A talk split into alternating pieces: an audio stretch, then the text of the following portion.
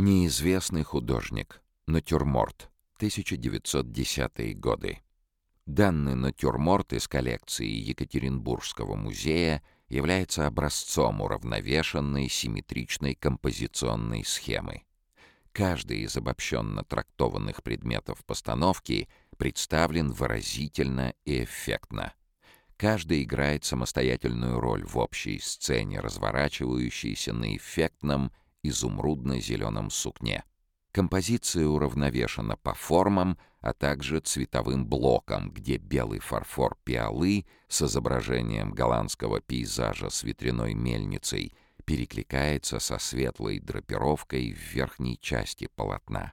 Сотрудникам Екатеринбургского музея изобразительных искусств удалось установить, что этот натюрморт участвовал в 1920 году на выставке всех течений современной живописи в Екатеринбургских свободных художественных мастерских.